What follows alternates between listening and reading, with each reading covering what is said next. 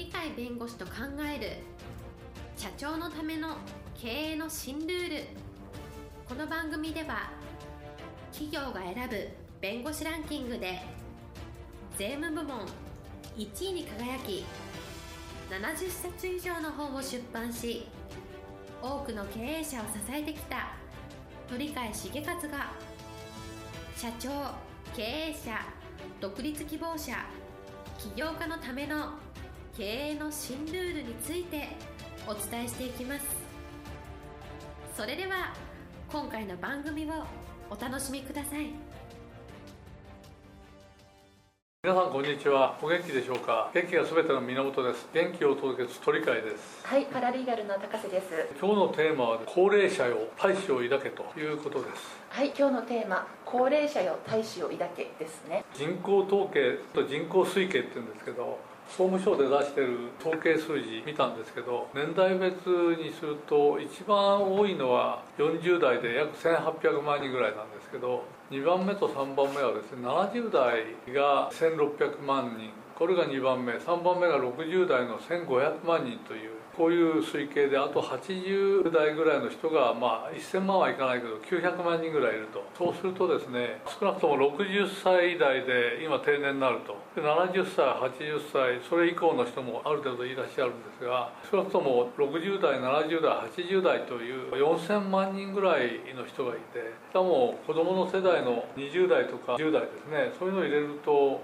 5000万人ぐらい。40代50代、まあ、30代20代もあるかもしれませんがこういう数の人で支えなきゃいけないということになると肩の荷が重いよねと。働いて稼ぐ人口よりもですね稼いでもらってなんとか生活させてくださいよという人口の方が数は多いという現実は何かこのままじゃいかんねと60歳定年っていうのは定年じゃなくてやっぱもっと長くして働ける人は働いていただいて70代も80代も国を背負ってあるいは社会を背負っていろんな人たちのために頑張ってくださいよと。引退っていうのは考えないでくださいよと。いうようなことをなんか数字は叫んでるような気がするんですね。そうなると今まで高齢者って言われた、まあ、60代以上大体高齢者って言うんでしょうけどこの人たちやっぱり日本を支えてくれなきゃいかんですよと。引退なんて考えないで少年用大将だけじゃないですけど高齢者は大将だけというぐらいのハキハキした元気のいいお年寄りというのかそういう世代になっていただけなきゃダメだねと。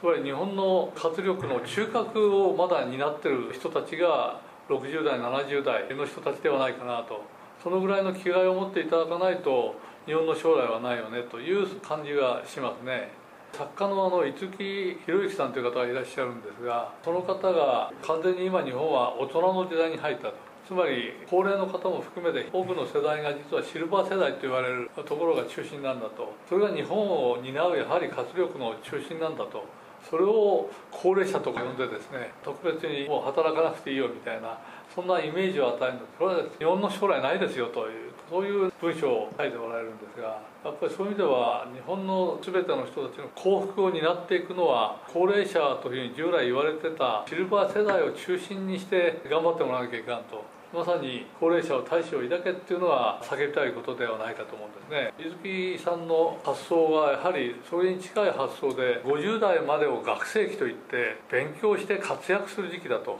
勉強を要求してるんですね。60代と70代でですね家に住む木って書いて過重期って読むんでしょうけど仕事で頑張る世代ですと。つまり60代70代が仕事で頑張らなきゃいかんので引退とか退職とかそんな世代じゃないですよと。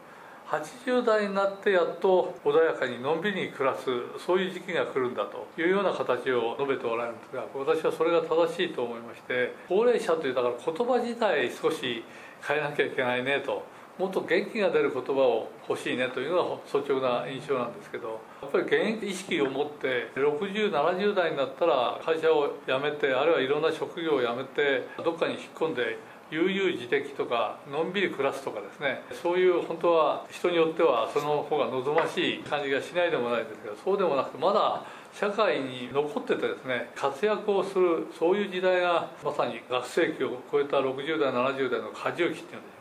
そういう仕事で頑張る家庭を守るようなあるいは国家を背負うような部分を実は持っていらっしゃるのが今高齢者と呼ばれてる人ですよというのがあるのでこの発想を切り替えましょうというのが日本の将来にとっては重要だと。逆に言うと高齢者からすると我々も大将を持って新しいことに取り組んだりあるいは今まで取り組んだことより深めたりいいことを社会に対してちゃんと残せるんだという社会を背負った形で人間が我々なんだとそういう意識を持っていただける時代ではないかとそういう意味では名称の呼び方ですね高齢者とかそういう呼び方を少し変えて過重期という家のに住む人と書くんですけど一生懸命仕事で頑張って家庭を守る社会を守るんだとそういう名称が欲しいなという感じがいたします。少なくとも60代70代場合によっては80代の方も、えー、大志を抱けと高齢者と呼ばれたとしても大志を抱くんだというふうに思っていただければというふうに思います。今日も元気で楽しい一日をお過ごしください。はいありがとうございました。本日の番組はいかがでしたか？この番組は毎週月曜日7時に配信いたします。それでは次回の配信を楽しみにお待ちください。